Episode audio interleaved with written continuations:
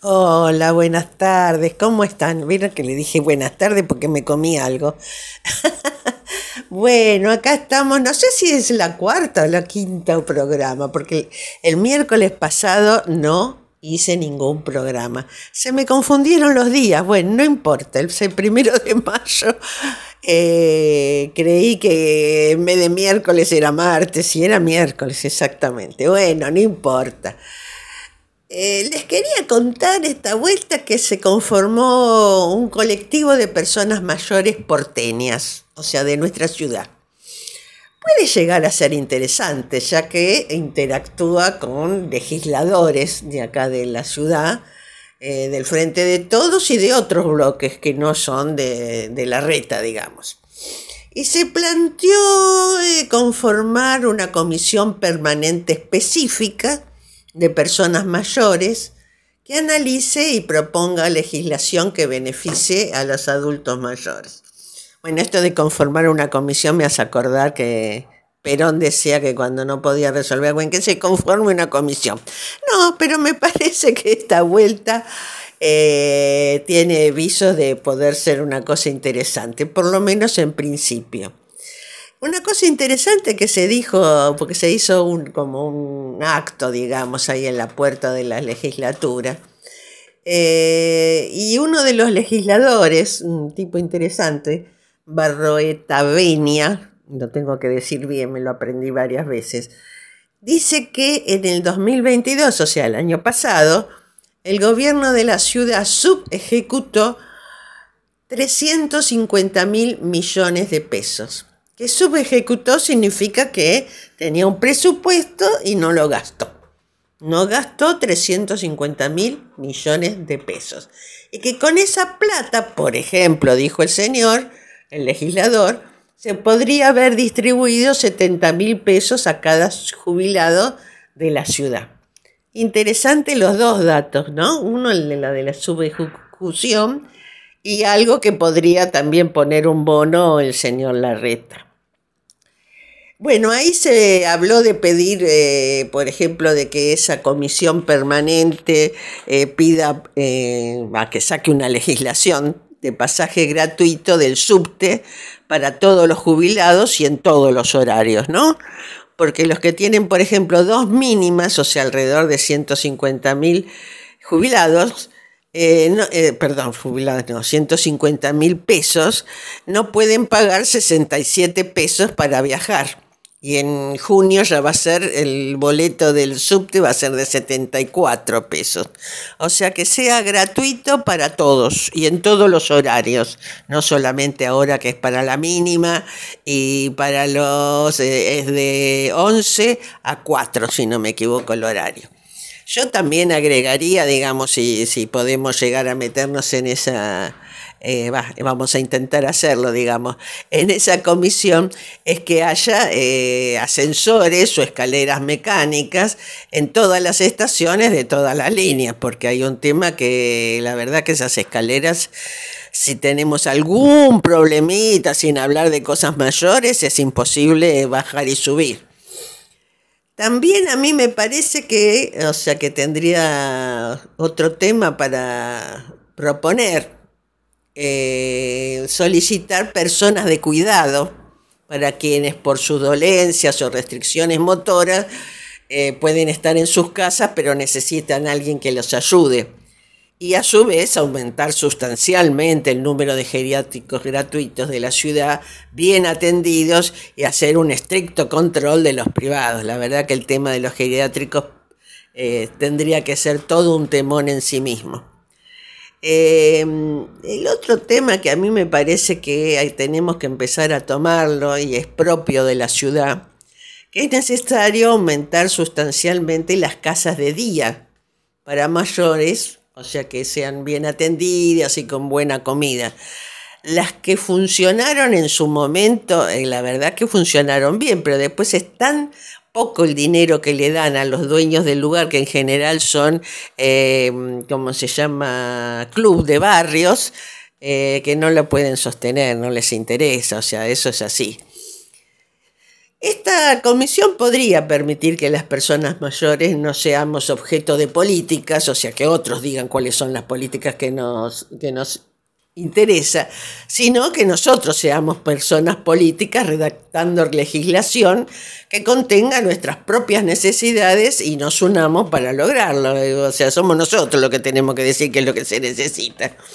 Por ejemplo, es necesario que las casas vacías en la ciudad sean dadas en comodato a personas mayores y desarrollar una línea de construcción de viviendas en comodato para los jubilados que no tenga que pagar los alquileres, eh, ya sea de casas o departamentos o en hoteles, que están por las nubes.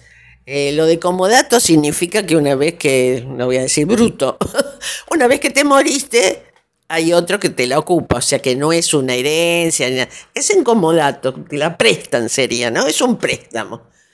Porque tengamos en cuenta que en la ciudad hay eh, tantas viviendas vacías como personas sin vivienda. Y miren ustedes lo que es la contradicción. Eh, el 38% de la población de la ciudad alquila y hay 200.000 viviendas vacías, que por supuesto se, se las deja vacías y se las usa como eh, en otro segundo momento cuando les convenga, eh, o el alquilarlas más caras o venderlas, pero están vacías, eso que uno ha visto muchas veces, ¿no? que se construyen, están ahí y no se habitan. Eh, el otro tema que por ahí quería, bueno, a esto a cualquiera que se le ocurra alguna cosa, chicos, llamen, ¿sí? Digo chicos porque somos chicos todavía. Bien, eh, quería tocar otro tema, ¿no? Esto que empezaron a decir en los diarios, que en junio tendríamos un aumento del 21%. Métanle 20, 21.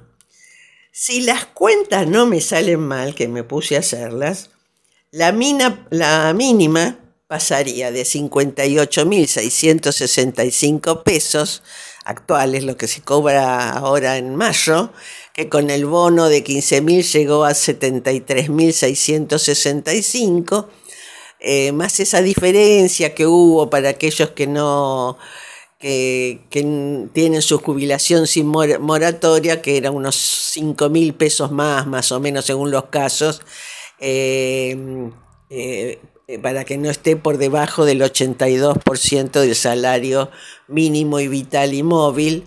Eh, que se acaba de, que se aprobó y por lo tanto había que sumarle unos 5 mil pesos más. Eh, o sea, que sería los 58,665, a ver si me siguen, más un 21% daría 71 mil pesos a la que habría que nuevamente darle un bono, pues quedan por debajo de lo cobrado en mayo, o sea que seguimos con los bonos, ¿no? El bono nunca es incorporado, digamos, al haber jubilatorio, lo cual realmente eh, esto es un, un temón. Bueno, hay que tener en cuenta siempre que el 21% lo están calculando porque ahí adentro no está. Para calcular la movilidad, lo que se tiene en cuenta no es el índice, o sea, de cuánto aumentaron los, vamos a decir, la canasta que compramos, eh, que la verdad que viene aumentando, que ya no, uno no sabe qué hacer ni qué comprar. Bueno, o sea, la, la, movilidad tiene en cuenta la variación, digamos, de, del promedio de los salarios, y cuánto fue la recaudación. Esto último para garantizar que haya el dinero. Y así estamos en los montos eh, tan bajos que estamos cobrando, ¿no?